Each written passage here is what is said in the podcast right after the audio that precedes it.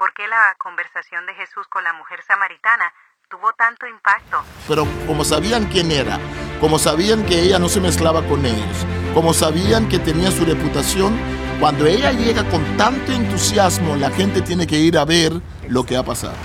Un libro escrito hace miles de años en diferentes culturas y países con un mensaje para hoy. Para vivirlo, necesitas entenderlo. Explora la Biblia.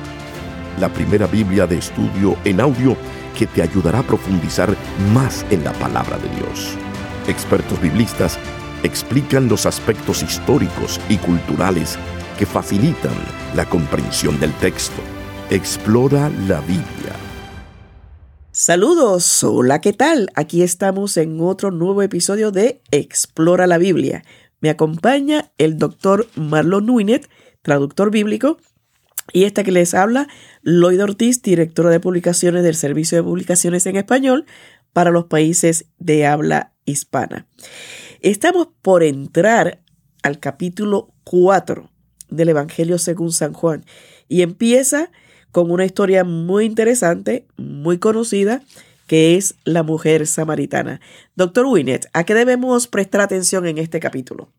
Bueno, aquí Jesús eh, se enfrenta en contra de una de las corrientes em, parentescas del judaísmo, que es eh, los samaritanos, que eran familia parentesca de los judíos, que tenían su propio templo, tenían su propia Torah, que habían cambiado aquí y allá. Los samaritanos habían eh, eh, escogido a, a, a como su ciudad y donde el texto decía Jerusalén, ellos lo cambiaban, ¿no? Ah, los samaritanos todavía existen, todavía están en la misma montaña que el tiempo de Jesús, Kerezim, todavía hacen sacrificio.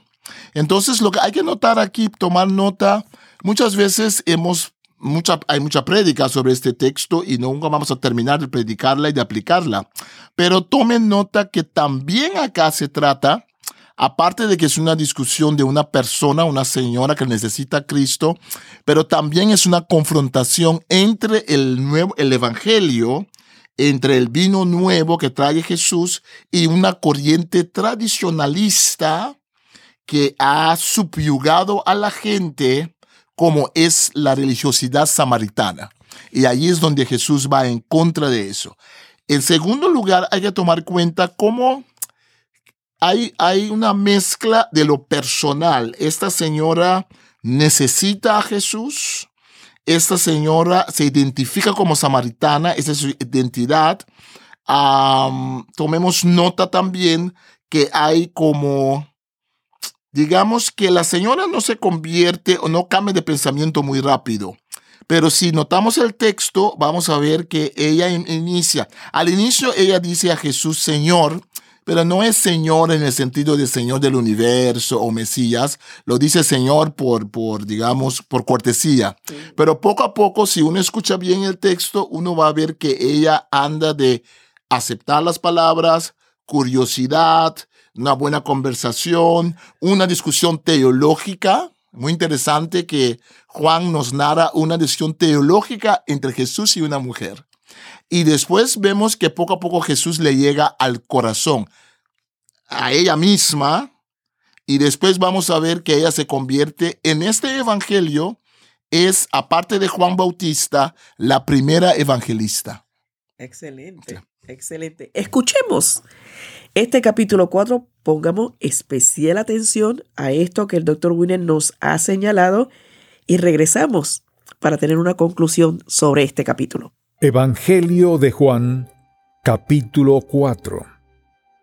Jesús y la mujer samaritana.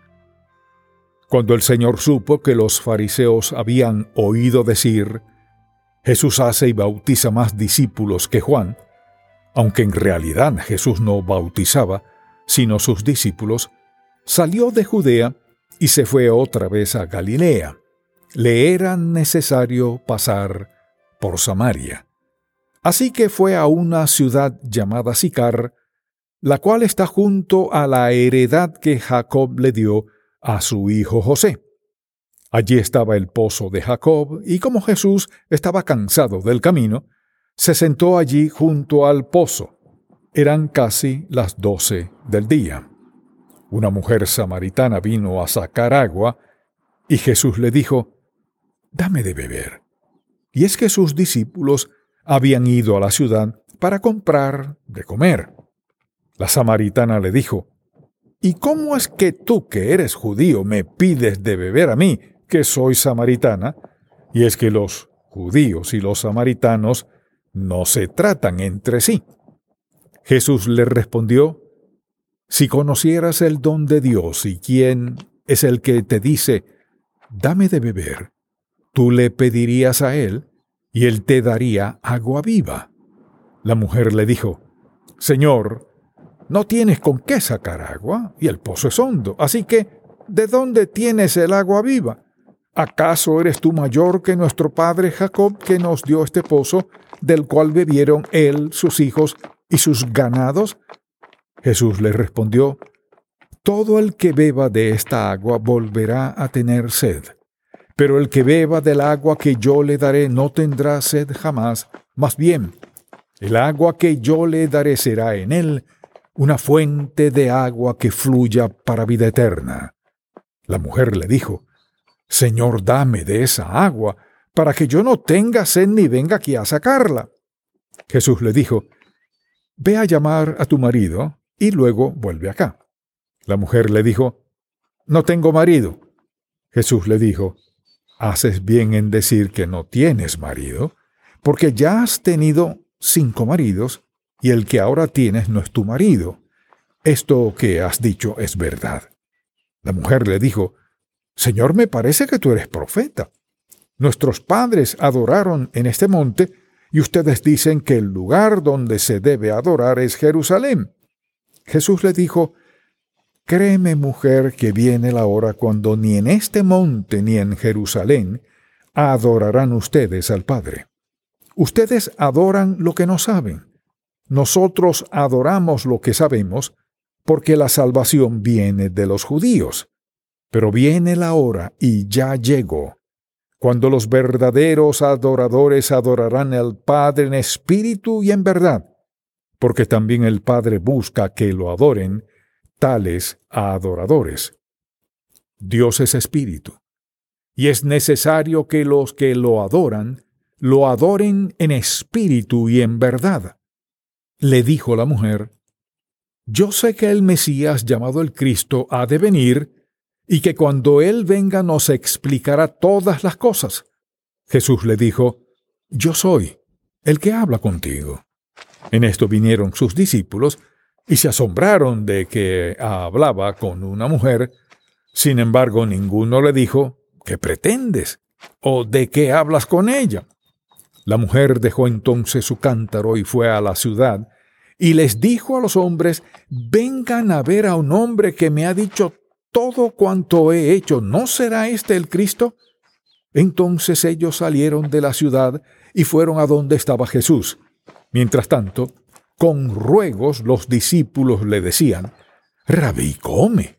Pero él les dijo, para comer, yo tengo una comida que ustedes no conocen. Los discípulos se decían unos a otros, ¿alguien le habrá traído algo para comer? Jesús les dijo, Mi comida es hacer la voluntad del que me envió y llevar a cabo su obra. ¿Acaso no dicen ustedes, aún faltan cuatro meses para el tiempo de la siega? Pues yo les digo, alcen los ojos y miren los campos, porque ya están blancos para la siega y el que ciega recibe su salario y recoge fruto para vida eterna, para que se alegren por igual el que siembra y el que ciega. Porque en este caso es verdad lo que dice el dicho, uno es el que siembra y otro es el que ciega. Yo los he enviado a cegar lo que ustedes no cultivaron, otros cultivaron y ustedes se han beneficiado de sus trabajos. Muchos de los samaritanos de aquella ciudad creyeron en él por la palabra de la mujer, que en su testimonio decía, Él me dijo todo lo que he hecho. Entonces los samaritanos fueron a donde él estaba y le rogaron que se quedara con ellos. y él se quedó allí dos días. Y muchos más creyeron por la palabra de él, y decían a la mujer, Ya no creemos solamente por lo que has dicho, pues nosotros mismos hemos oído y sabemos que éste es verdaderamente el Salvador del mundo.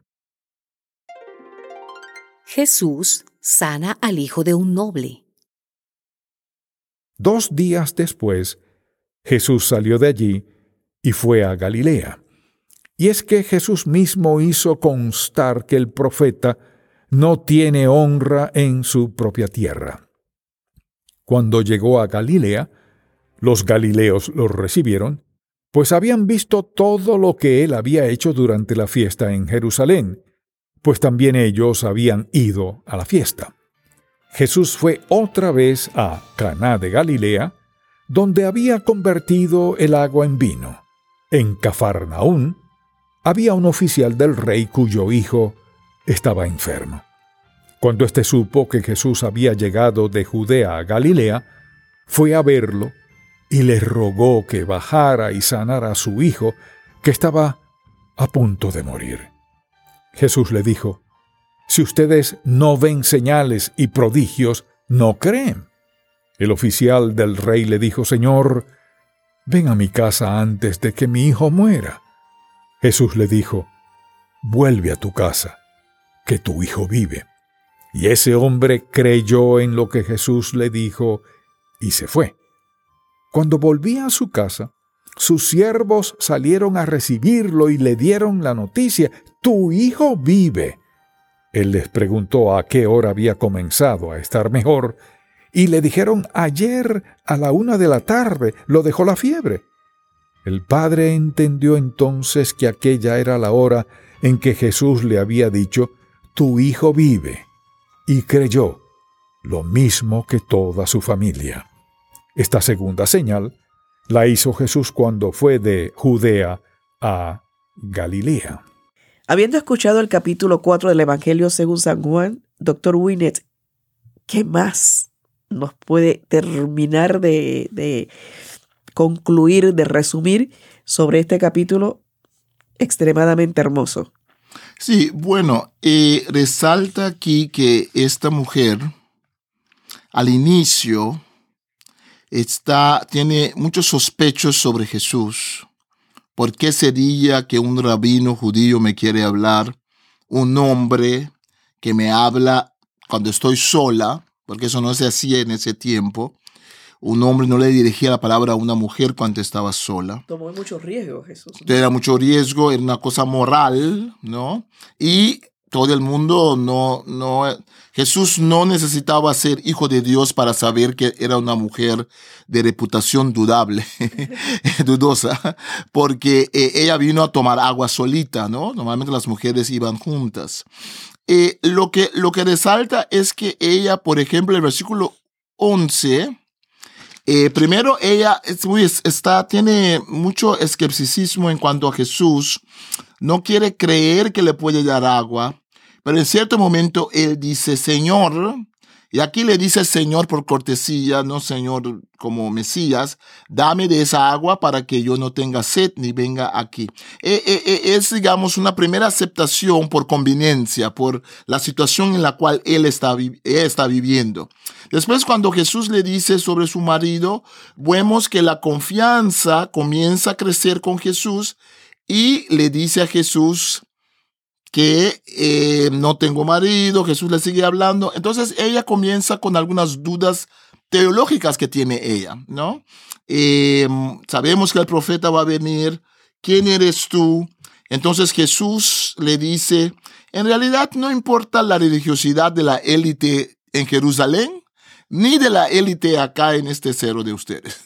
Lo que importa es algo que va a sobrepasar va a sobrepasar la religiosidad judía y la samaritana. Dios está buscando a gente que lo van a adorar en espíritu y en verdad. Y ahí, ahí vemos que la mujer ya está así, muy abierta para seguir hablando con Jesús. Y Jesús le dice, yo soy el Mesías. Entonces después vemos que es la mujer que va a decir a, las otras personas del pueblo, de que ha conocido a Jesús. Ha conocido al quien es el quien tiene que venir. La primera evangelista en el Evangelio de Juan, aparte de Juan Bautista, ella no queda con lo que ha conocido por ella misma.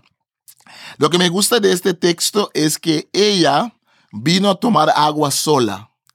Una mujer de reputación muy, muy dudosa, una mujer con quien los otros del pueblo no querían andar probablemente. Pero cuando se encuentra con Jesús, está tan entusiasmada que va a la misma gente a decirle que he conocido. ¿Qué pensaría la gente? Ella no era la, la- la mejor, eh, la mejor predicadora, el mejor mensajero de- la palabra pero, pero porque como la conocían, por eso yo pienso que ellos vieron que algo ha- había sucedido.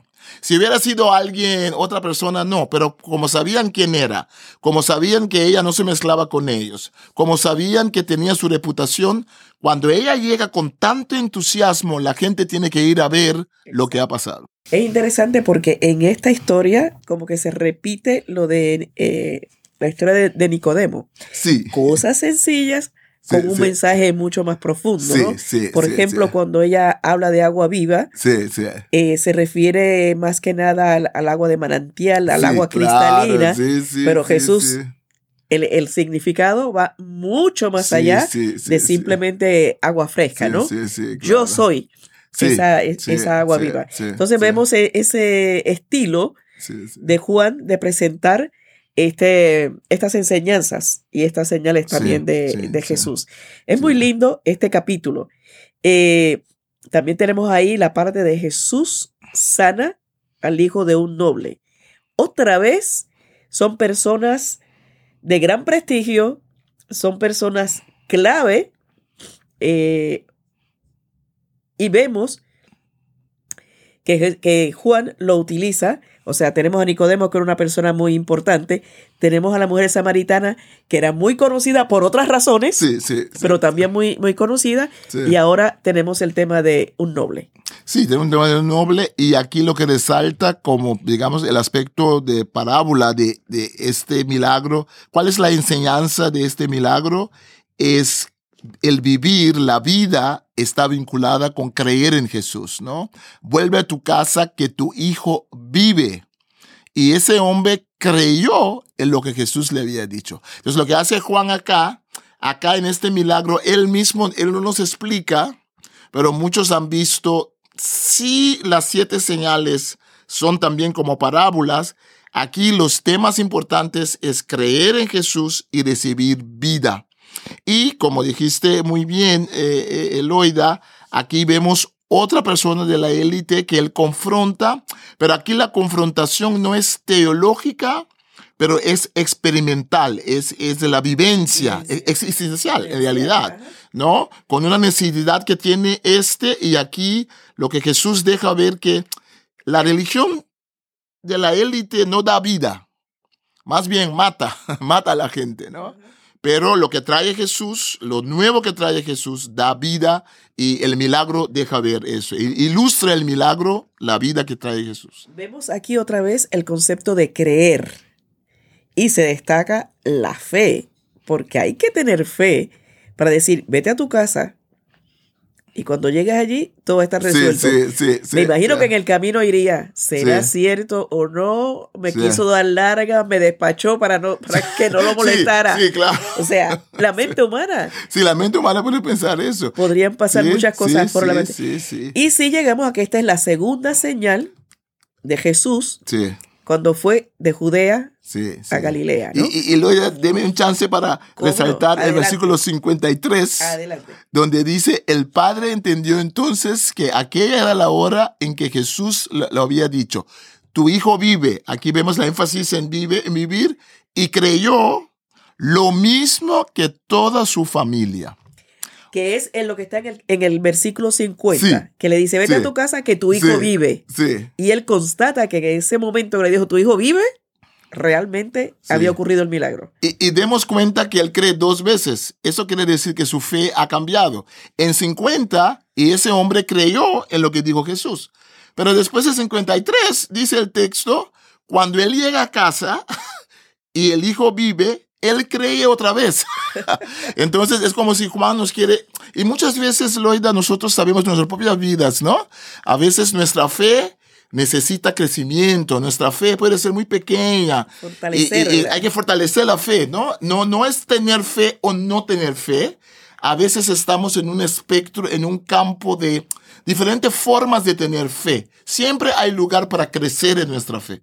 Excelente. Con esto cerramos el capítulo 4 del Evangelio según San Juan en Explora la Biblia, la primera Biblia de estudio en audio con el texto de la Reina Valera contemporánea.